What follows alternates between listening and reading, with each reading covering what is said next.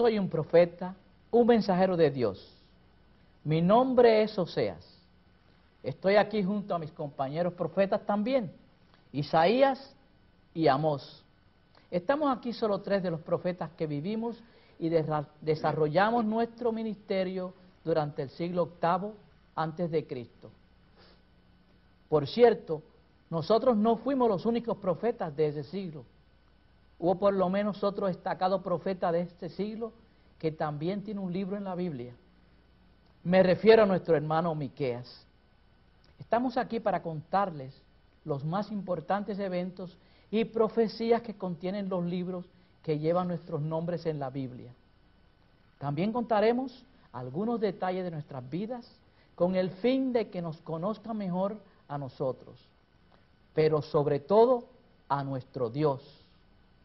Voy a pedir que mis colegas profetas se identifiquen ante ustedes en este momento. Yo soy Amós. Originalmente fui de oficio pastor, pero no de una congregación de creyentes, sino de animales. También fui un cosechador de higos silvestres. Mi tierra natal fue un pequeño poblado de nombre Tecoa en Judá, el reino del sur. Pero desempeñé mi ministerio profético en Betel, la capital de Israel, el reino del norte. Tecoa se encontraba localizada a una distancia aproximada de 20 a 25 kilómetros, algo así como 12 a 14 millas al sur de Jerusalén. De mi propia familia, la Biblia no proporciona mucha información, pero les puedo asegurar que no era huérfano, pues estoy seguro quién fue mi progenitor, quien por cierto no fue un profeta de Dios. Mi origen campirano se ve reflejado mediante las imágenes que utilizo en mi lenguaje. Y yo soy Isaías, también originario de Judá. Yo, a diferencia de mi paisano y colega Amós, pasé la mayor parte de mi vida en Jerusalén, la capital de Judá. Algunos estudiosos han considerado que el lenguaje que utilizo en mi libro es un lenguaje que refleja a una persona que recibió preparación académica probablemente en la misma Jerusalén. Mi padre se llamó Amós, con Z. Debido a la prosperidad todavía prevaleciente en Judá durante los primeros años de mi ministerio, no hacen falta algunos estudiosos que especulan diciendo que mi padre posiblemente llegó a ser un oficial del reino o que disfrutó de cierto prestigio en la sociedad judía. Tuve dos hijos con mi esposa, a quien curiosamente se le llamó profetisa en mi libro. Mis hijos recibieron nombres de significados simbólicos. Durante mi servicio a Dios siempre estuve en Jerusalén. Fue allí donde viví fue allí donde Dios me llamó por medio de, una impresionante visión.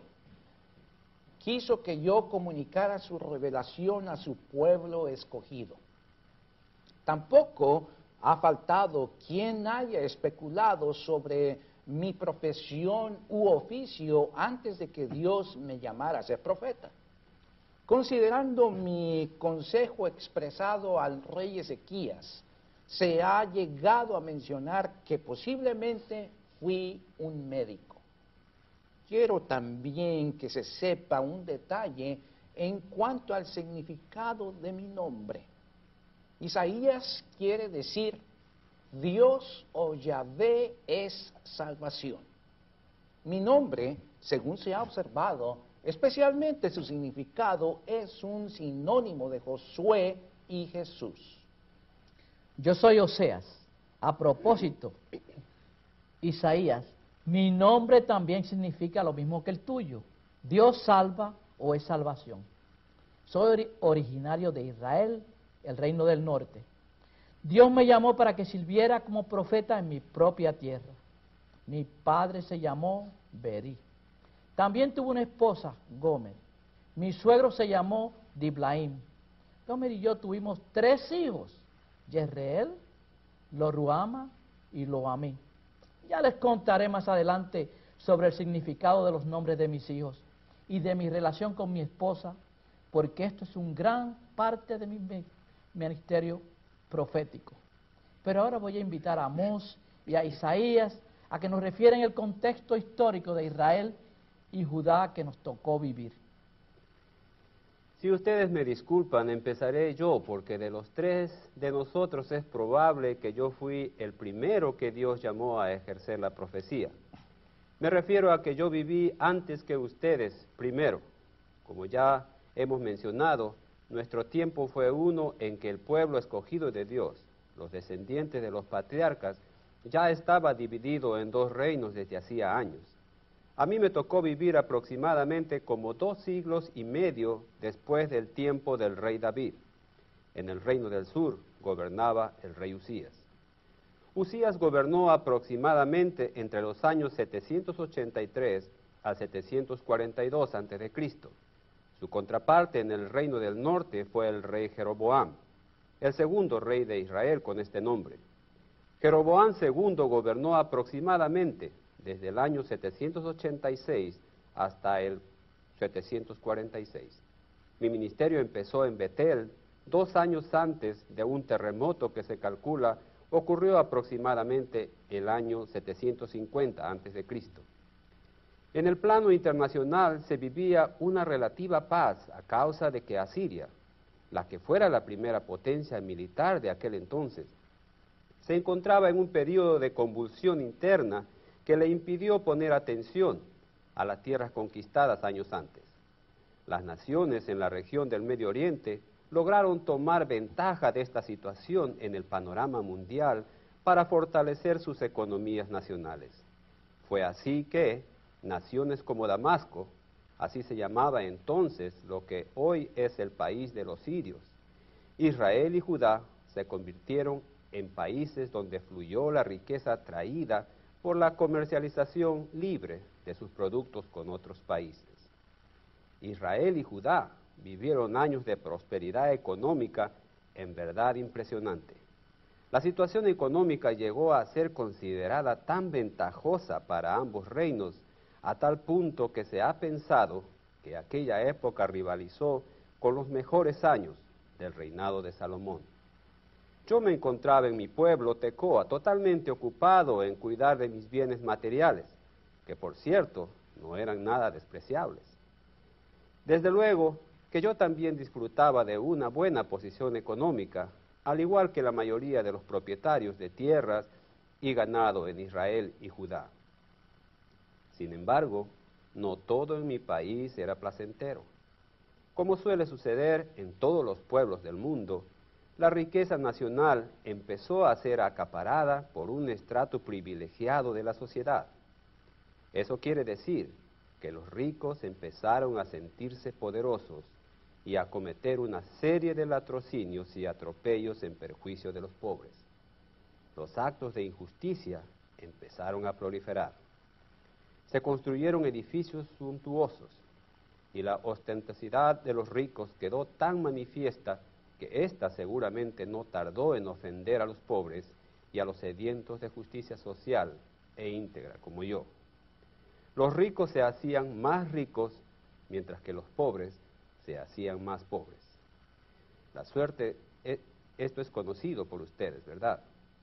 Desde luego que me di cuenta de lo que pasaba en mi país con la gente pobre. Cuando me encontraba disfrutando de mi placentero estado económico, Dios me escogió para manifestar su voluntad. Ya les platicaré cómo recibió el pueblo el mensaje profético que Dios me mandó a predicar.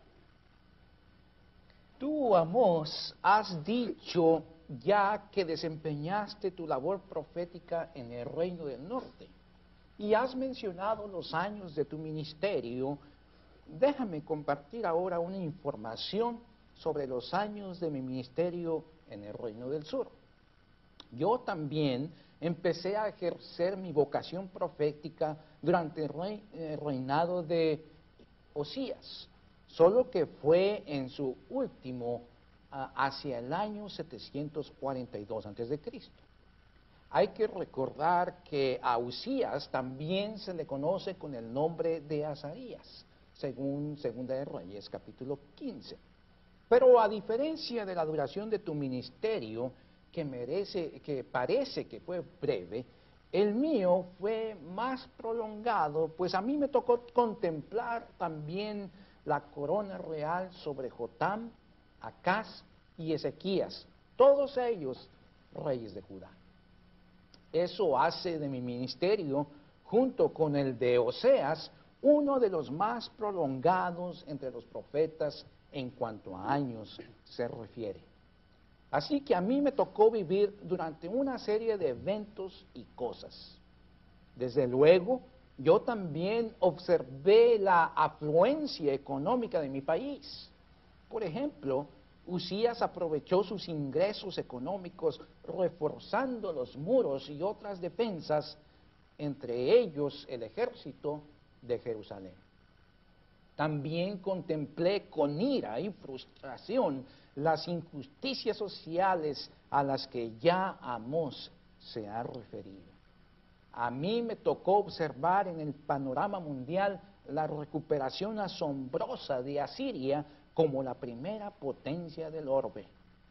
Vi maniobrar a Damasco e Israel tratando inútilmente de obligar a Judá a aliarse para hacer frente a la marcha avasalladora y punitiva de los asirios sobre ellos.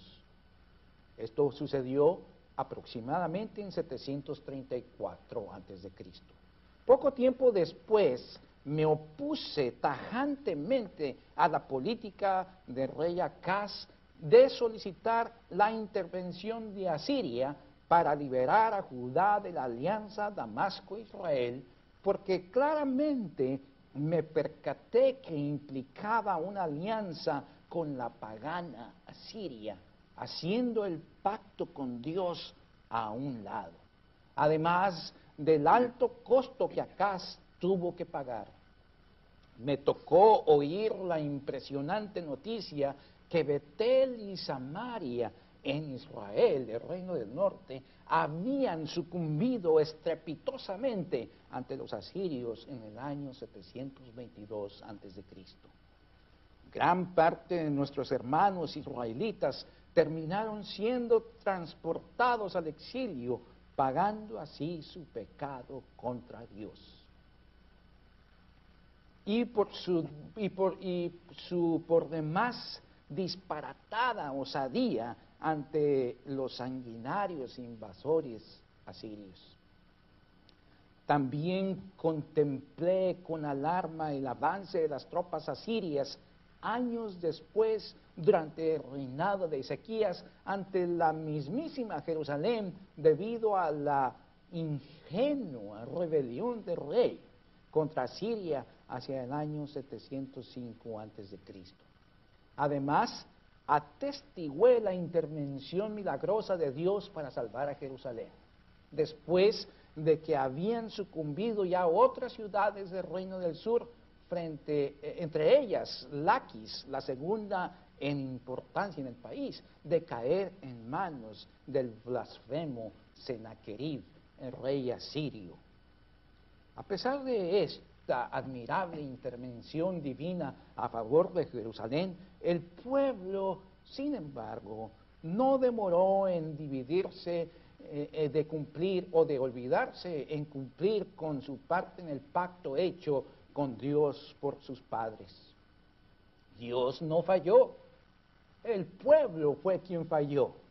No pasaría mucho tiempo para que la injusticia y la maldad de Judá se recrudecieron, se recrudecieran eh, grotescamente el pueblo de Judá había caído en la excesiva confianza que Dios lo salvaría sin importarles su propia conducta y actitud rebelde ante Dios. Quiero finalizar mi presente intervención haciendo referencia a una tradición muy antigua sobre una supuesta manera en que sufrí la muerte. Esta tradición cuenta que durante el reino de Manasés, aproximadamente hacia el año 686, fui martirizado al ser partido en dos por una sierra, eh, así como se parte a un tronco de árbol en un aserradero. Más de una persona ha considerado esta tradición reflejada en el libro de los Hechos, en el capítulo 11. El profeta Isaías se ha referido al contexto mundial desde la perspectiva que le tocó contemplar en Judá durante su ministerio. Ahora yo quiero retomar el contexto histórico según me tocó vivirlo. Más que todo, quiero enfatizar lo que ya Amós ha referido sobre el reino del norte y complementaré también lo ya dicho por Isaías, porque él, al igual que yo, servimos como profetas durante los mismos reyes, solo que yo, repito, viví en el reino del norte. Primero que todo quiero aclarar que la Biblia no afirma que Amós y yo nos hubiéramos conocido personalmente, aunque ambos profetizamos en Betel. Más bien, la Biblia sugiere que el ministerio profético de Amós en Israel fue relativamente corto. A propósito, tampoco sabemos con certeza si Amós haya terminado su carrera profética en Judá. La Biblia calla sobre los días finales de Amós. Parece que Amós no vivió, aunque probablemente previó la caída de Betel y Samaria en el año 722 a.C. En cambio, yo la sufrí en carne propia. Déjenme compartirles algunas cosas que vi durante mis años de ministerio.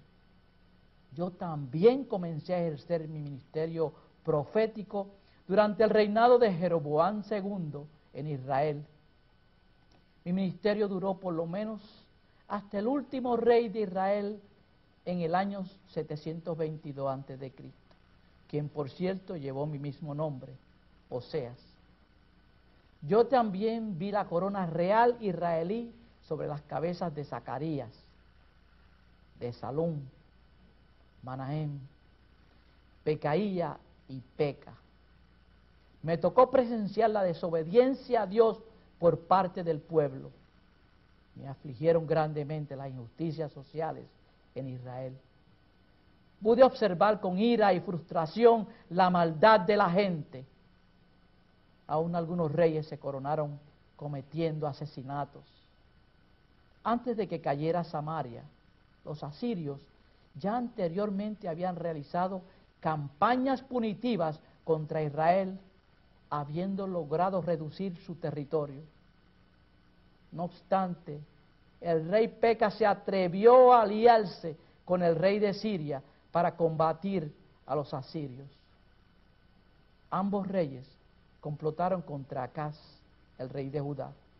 Cuando éste se negó a aliarse a ellos contra Siria, no lograron su intento de tomar Jerusalén porque Acaz solicitó, contra la advertencia del profeta Isaías, ayuda al rey asirio quien aprovechó para cobrar un alto precio a Acaz por su ayuda.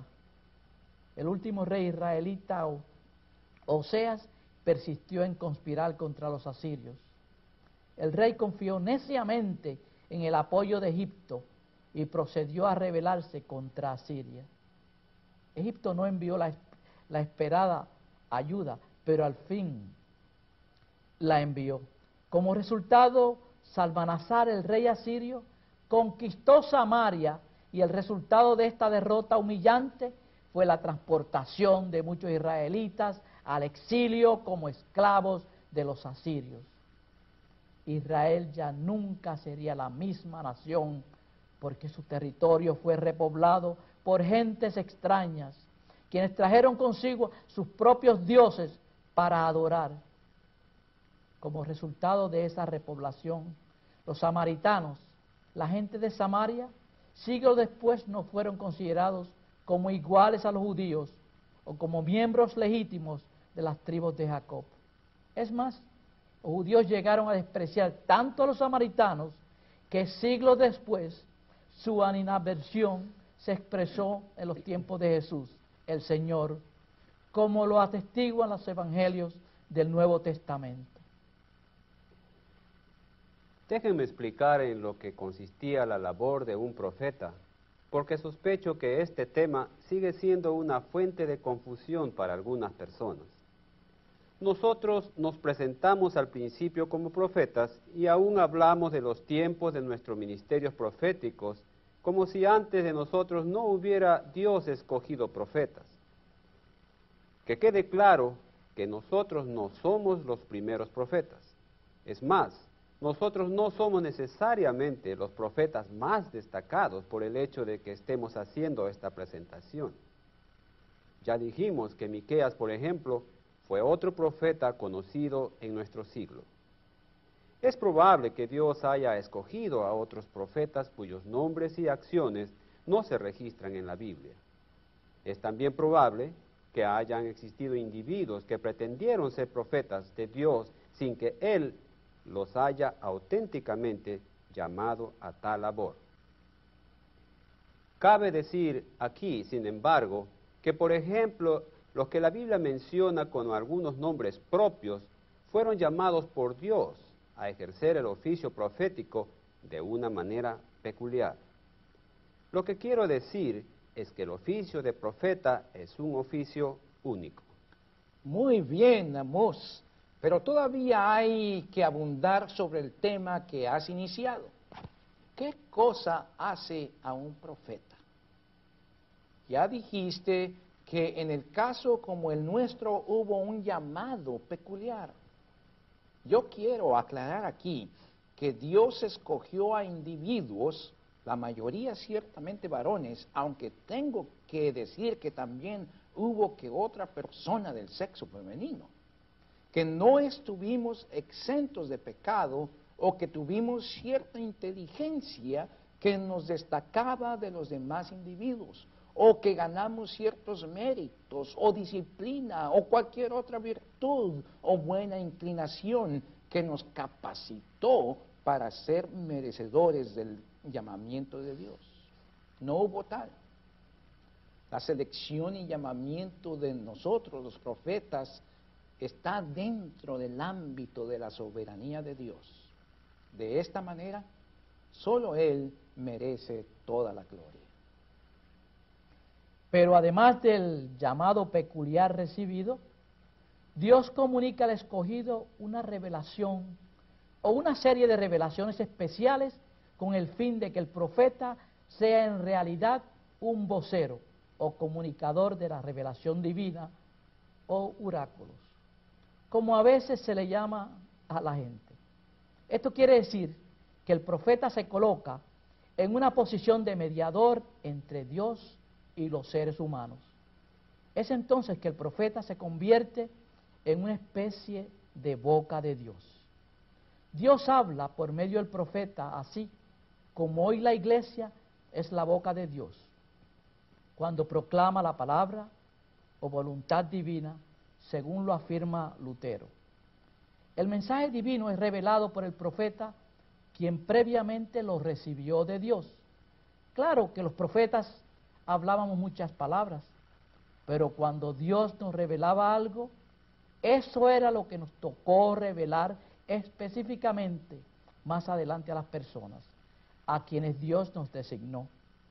Así hubo profecías dirigidas a individuos en un tiempo determinado, a un grupo de individuos, a todo un pueblo, como Jonás a Nínive, o a toda una nación o una serie de naciones en un tiempo determinado, o aún a toda la humanidad de todos los tiempos. Isaías acaba de hablar del contenido de las revelaciones divinas que denominamos profecías. Es tiempo que mencionemos algunos nombres específicos de individuos conocidos de los tiempos del Antiguo Testamento que se menciona fueron profetas. En primer lugar, Abraham, el padre de la fe, es llamado profeta en Génesis 27. Él tuvo un llamado peculiar y no hubo méritos en él, y Dios le reveló su voluntad para él y su descendencia futura. Moisés es llamado un profeta por el mismo Dios. Él tuvo un llamado peculiar. No hubo tampoco méritos especiales en él, y Dios le reveló su voluntad para él y para los descendientes de los patriarcas. Él reveló la voluntad de Dios para un tiempo específico, así como para el futuro de la nación israelita. Quiero también mencionar aquí algunos profetas que no tienen libros escritos por ellos en la Biblia. Por ejemplo, tenemos a Natán, de quien por cierto no sabemos cómo Dios le extendió el llamado a la labor de profeta, aunque nadie cuestionó la veracidad de sus credenciales de profeta. Sabemos que Natán varias veces dio a conocer la revelación de Dios. Él fue la boca de Dios, el vocero al rey David. De Elías y su discípulo Eliseo, la Biblia nos reporta cómo fueron llamados por Dios. Pero tampoco nadie cuestionó grandemente la veracidad de sus ministerios por el simple hecho de que algunas revelaciones o profecías que emitieron se hicieron realidad durante sus vidas. Yo quiero mencionar algunos profetas de igual rango que el nuestro, pero que no se conocen muy bien debido a que la Biblia habla muy poco sobre sus ministerios. Ahías de Silo pronunció una profecía acompañada de un acto simbólico al rey Jeroboam I. Su profecía se refirió a la división del Reino Unido de David y Salomón. Jehú reveló una profecía sancionando la idolatría persistente de Israel auspiciada por su rey. El culto a Baal, un dios cananeo, fue pernicioso en la historia de Israel. Micaías también ejerció su profecía durante el, reinado del rey Acab. Durante este mismo rey, o sea, Acab, hubo un profeta cuyo nombre no menciona la Biblia, que usó su propio cuerpo para transmitir un mensaje de Dios. Todos ellos fueron grandes profetas, a pesar de que no existen libros bíblicos que lleven sus nombres. Ellos, como nosotros, fueron llamados por Dios fueron sus voceros ante los seres humanos. Quiero ahora que hablemos concretamente del contenido de nuestras profecías y de algunos temas teológicos importantes en nuestros libros. De nuevo empezar a tratar este tema, no porque mi libro sea el más importante de los tres, sino porque otra vez todo indica que yo fui el primero en ejercer el ministerio profético. Y ya que hablo sobre el contenido y el orden tanto de mi libro como aquellos de la mayoría de las profecías, debo apuntar inicialmente que no existe un orden cronológico de nuestros ministerios. Esto lo digo para que ustedes se percaten de que nosotros vivimos y escribimos hace muchos siglos. Nuestra mentalidad y manera de hacer las cosas eran distintas a las actuales en el hemisferio occidental. Consecuentemente, los temas que yo y mis colegas vamos a tratar de aquí en adelante no obedecen a una prioridad establecida de antemano. Me alegro que hayas hecho esa aclaración, porque eso ha creado mucha confusión a muchos estudiantes de la Biblia, sobre todo aquellos que carecen de una base contextual en donde han surgido nuestros escritos.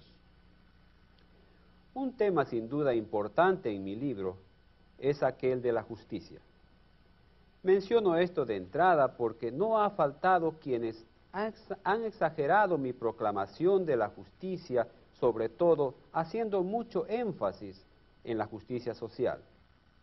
En efecto, buena cantidad de teólogos de teorías sociales me han hecho su libro y profeta preferido, sobre todo porque se han enamorado de mis palabras duras hacia los miembros de la clase privilegiada. No cabe duda que este tema fue vigente para la rica pero avisadora Israel, y lo sigue siendo ahora debido a la naturaleza pecadora del hombre. Ella está muy inclinada a obtener comodidades en base a los abusos de unos cuantos sobre los muchos. No niego que hubo injusticia social en mis tiempos, ni tampoco niego que haya actualmente injusticias en la sociedad presente. Sin embargo, el tema de la justicia social solo fue uno de mis temas tratados en el marco general del quebrantamiento de Israel del pacto con Dios.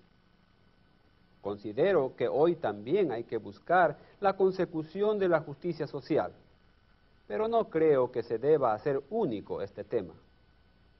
Ya he hecho mención que mi mensaje, debido a las injusticias sociales imperantes en Israel, provocó que Dios me dijera que acompañara mis palabras con una especie de advertencia que se centró en las palabras en aquel día. Esta frase es otro tema importante en mi libro. Está cargada de un significado especial. Como ella dice, Dios que habrá un momento futuro en la historia de Israel y de la humanidad presente por Israel, que Dios ha de intervenir directamente para modificar radicalmente la situación de desobediencia e incumplimiento del pacto del pueblo con Dios. En pocas palabras, del pecado de los seres humanos. Yo advertí abiertamente a lo que le esperaba a la gente y aún solicité que se preparara. La frase en el día del Señor, desde luego que atemorizó a mis oyentes, no porque no conocieran la frase, sino por el significado tan distinto que yo introduje, desde luego por revelación y mandato de Dios.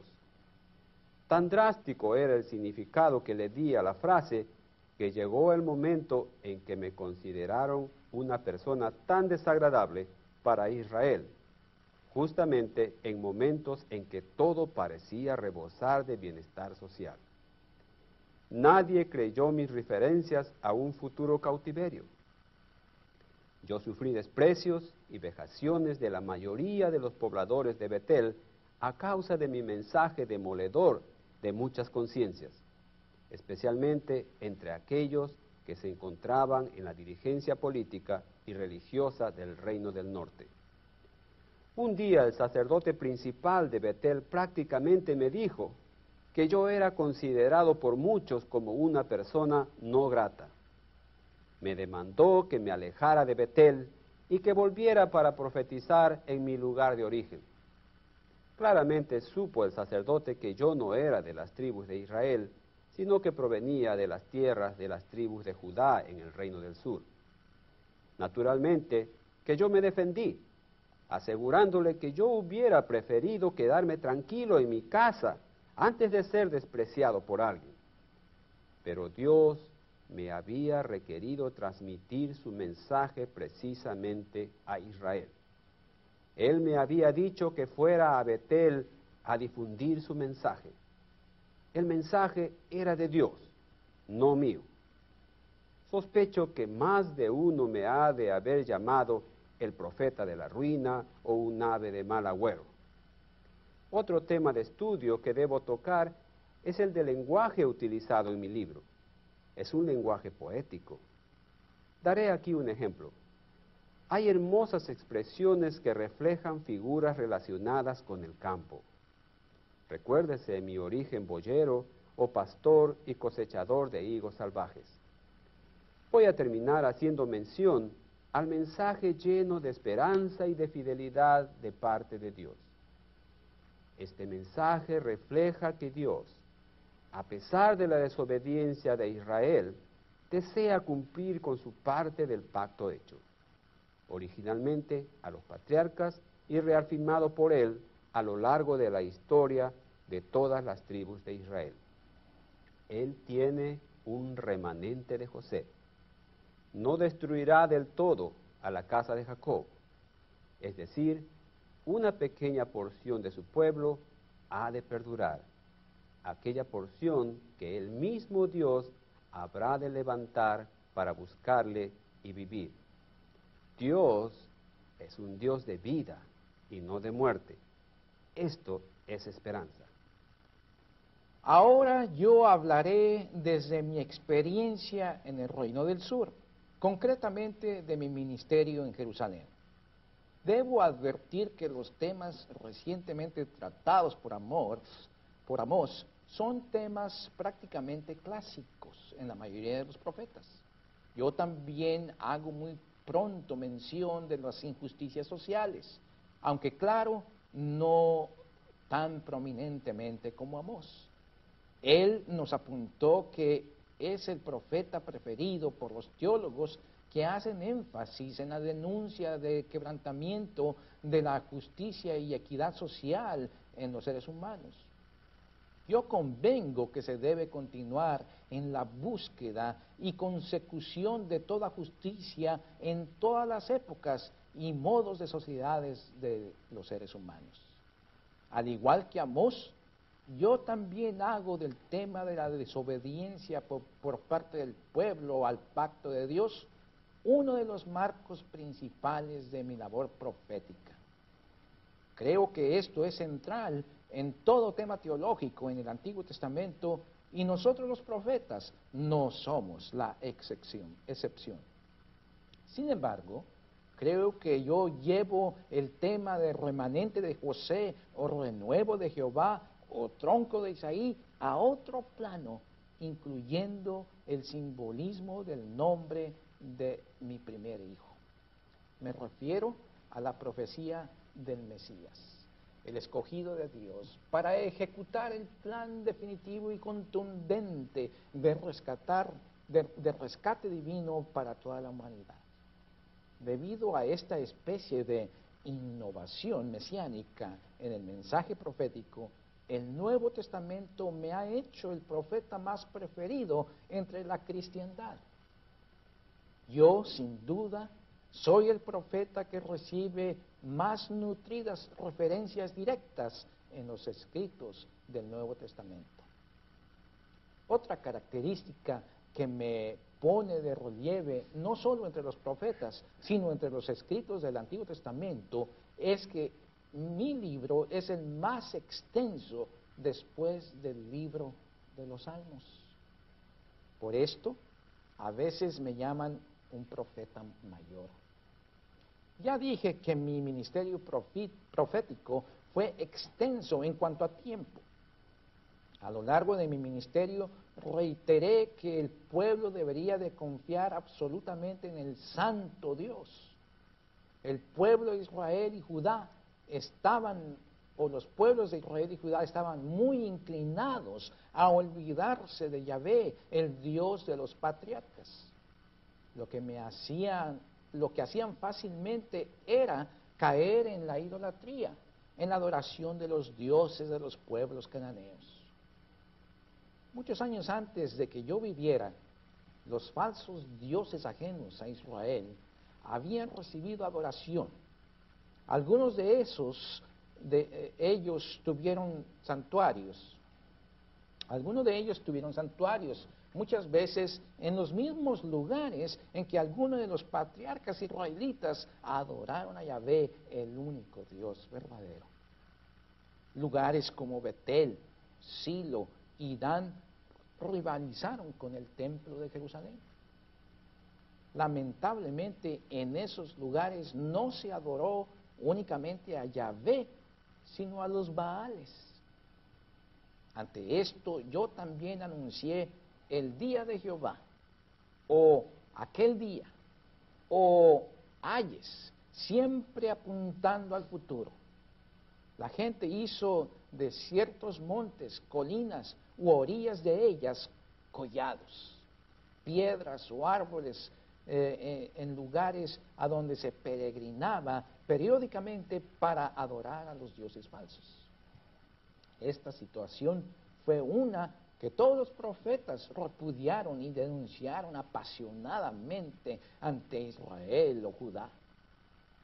Otra fácil desviación en la confianza en Dios era la situación política internacional de los distintos períodos de la historia. Ya se ha mencionado cómo algunos reyes de Israel o Judá confiaron en el amparo y ayuda de reyes extranjeros las cuales, los, los cuales les podrían ofrecer en momentos apremiantes. Yo también sancioné duramente esta tendencia en Acab.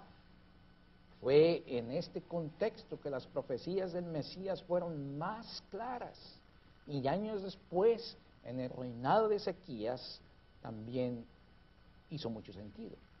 En las profecías del Mesías predije que Dios levantaría un rey en el futuro que le obedecería, seguiría en su santidad. De hecho, la frase el Santo Israel es una de las frases preferidas para referirme al tema de la santidad de Dios. Desde luego no han faltado quienes han pensado en la Trinidad cuando en la visión de mi llamado a ser profeta los ángeles repiten tres veces, Santo, Santo, Santo. El Santo de Israel como expresión también encierra la majestad de Yahvé como el Rey del universo y como uno que habita con su gloria y santidad en medio de su pueblo. Otro tema prominente en mí es aquel relacionado con el monte Sión. Este monte se refiere específicamente a la ubicación geográfica en la ciudad de Jerusalén en la cual se construyó el templo en tiempos de Salomón. Recuérdese que allí se encontraba el lugar santísimo que llegó a simbolizar la presencia divina. El monte Sión simplemente llegó a ser sinónimo de la habitación de Dios y de todo lo que ello implicaba, es decir, la fidelidad de Dios a su pueblo, particularmente a su promesa revelada al rey David por Natán sobre la permanencia de la dinastía davídica en Judá. Esta es la razón por la cual a Jerusalén también se le da el nombre de la ciudad de David. Toda profecía que alude a Jerusalén o Sión está conectada además con todo el pueblo de Dios. Se pensaba que Sión llegaría a ser la habitación permanente y futura de Dios en la tierra. Pero el mensaje de esperanza mesiánica no era exclusivo de Judá, sino que abarcó al universo. También sirvió con mayor razón para traer consuelo a Israel cuando cayó Samaria en el año 722. Pero se habrán dado cuenta que he hablado hasta ahora solo de los primeros 39 capítulos de mi libro. A partir del capítulo 40, los estudiosos de mi libro han logrado detectar que se inicia un cambio radical en el libro. Debido a este cambio de tema y de periodo histórico, se ha llegado a pensar que yo no fui el verdadero escritor de esto, de, de todos los, del resto de los 66 eh, capítulos que forman mi libro. Algunos estudiosos se han explicado el cambio radical surgido a partir del capítulo 40, diciendo que otro escritor, que no fui yo, eh, retomó la pluma posteriormente a mi muerte para seguir escribiendo usando mi nombre. Por eso es muy común en algunos círculos que se hable de un segundo Isaías. Varias exageraciones de los estudiosos han llegado al extremo de crear a un tercer Isaías a partir del capítulo 56. Se especula que un tercer Isaías terminó de escribir mi libro. Como se pueden dar cuenta, mi libro es también uno de los más estudiados del Antiguo Testamento. Sin embargo, tengo que decir que aquel que parte queriendo ver de, eh, eh, mí más en mis páginas terminará viendo más, precisamente por haberse impuesto esa premisa. Yo simplemente contesto basándome en los otros libros bíblicos y especialmente en Juan donde el evangelista asume que el autor de los versos citados de mi libro soy yo. A partir del capítulo 40 me refiero a cosas que habrían de pasar en el futuro, tiempo más tarde, al siglo octavo antes de Cristo, siglo en el cual viví. Recuerden que yo conocí los sucesos que provocaron la caída de Samaria. ¿Qué habría de pasar a Judá si su gente seguía los mismos pasos de Israel? ¿Les perdonaría Dios todos sus pecados únicamente para mantener su promesa, de la cual, por cierto, habían abusado los judíos? Fue entonces que Dios me permitió ver visiones del futuro. Preví en visión que pasados los años otra nación se levantaría y derrotaría a los invasores asirios, lo cual efectivamente ocurrió en la historia en el año 612 a.C. Esa nación fue Babilonia. Los babilonios, comandados por su rey Nabucodonosor, serían quienes terminarían conquistando a Jerusalén en el año 587.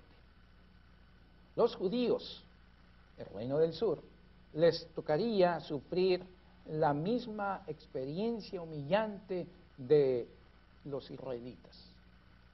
Ellos serían llevados al exilio, a la cautividad. Pero Dios me siguió dando visiones del futuro. Entonces preví que en medio de las vicisitudes del exilio, Dios levantaría un rey persa de nombre Ciro, quien terminaría a su vez arrebatando de los babilonios sus conquistas, lo cual, por cierto, ocurrió históricamente en el año 539. Ciro fue en un sentido un Mesías, porque Dios lo usó para rescatar a su pueblo de la cautividad babilónica. Él fue quien permitió que los judíos volviesen a su territorio, a Sión, a Jerusalén. La parte final del libro tiene un tono más esperanzador, esperanzador y mesiánico con la figura del siervo sufriente, como se le conoce más extensamente. Uno de los textos más conocidos de mi profecía dice así, consolad, consolad a mi pueblo. Para concluir, es más claro que a partir del capítulo 40 se hace más prominente el tema de la restauración y la esperanza mesiánica que habrían de redimir y renovar a Sion, el pueblo judío, el pueblo de Dios en el Antiguo Testamento. Bueno, en un sentido lo que dio Isaías es muy cierto, no solo para mí como profeta, sino para todos los profetas. Y es que Isaías, con sus visiones, en un buen periodo de la historia de Israel fue abarcada por él y también la historia de Judá. Yo fui un contemporáneo de Isaías, pero no lo conocí personalmente debido a que yo estuve en Betel.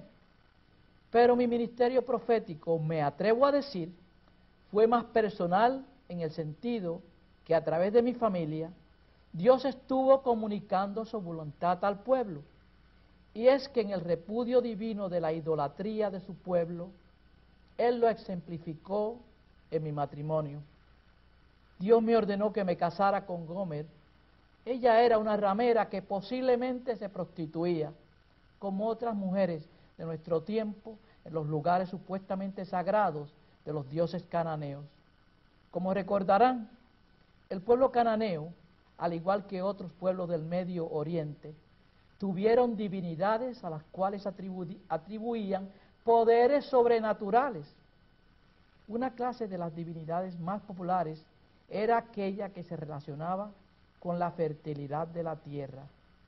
No pasó mucho tiempo en que el pueblo de Dios vivió en Palestina cuando esta clase de dioses ganó popularidad entre los israelitas.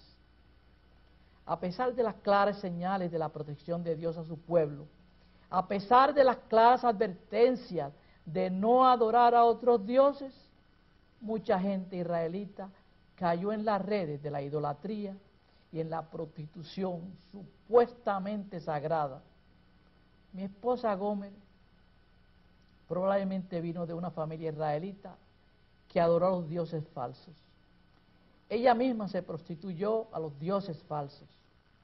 El pueblo entonces vivió muy dados a la idolatría. Desde luego, esta situación penosa encendió la ira de Dios. Fue lo que al fin dio cuentas, que al fin de cuentas provocó que su pueblo recibiera una severa lección al ser llevados como esclavos por los asirios a su país.